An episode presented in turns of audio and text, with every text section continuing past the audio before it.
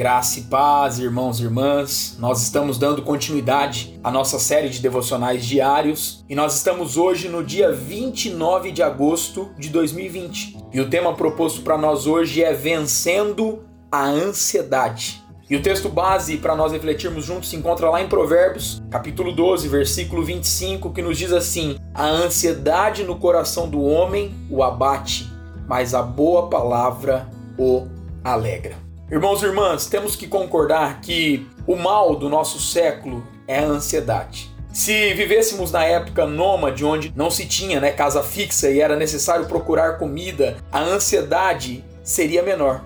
Hoje, preste atenção, com moradia fixa, ficamos ansiosos pela provisão que tem que vir ao nosso encontro e os desejos são maiores. Ansiedade é um mal que atinge a todos, pobres e ricos, doutores e analfabetos, homens e mulheres, adultos e crianças. Por isso, a exortação bíblica lá de 1 Pedro, capítulo 5, versículo 7, lançando sobre ele toda a vossa ansiedade, porque ele tem cuidado de vós. Ansiedade e frustração são sinônimos de falta de confiança no Deus da providência, que está no controle de tudo e de todos. A pressão da vida moderna, a falta de comunicação no lar, o isolamento e a ausência da comunhão com Deus abrem portas gigantescas para a ansiedade. O oposto de confiança é ansiedade e frustração. O livro ali, o Evangelho de Mateus, capítulo 6, versículo 25, diz assim: Por isso vos digo, não andeis, é o próprio Jesus dizendo, não andeis ansiosos pelo, pela vossa vida,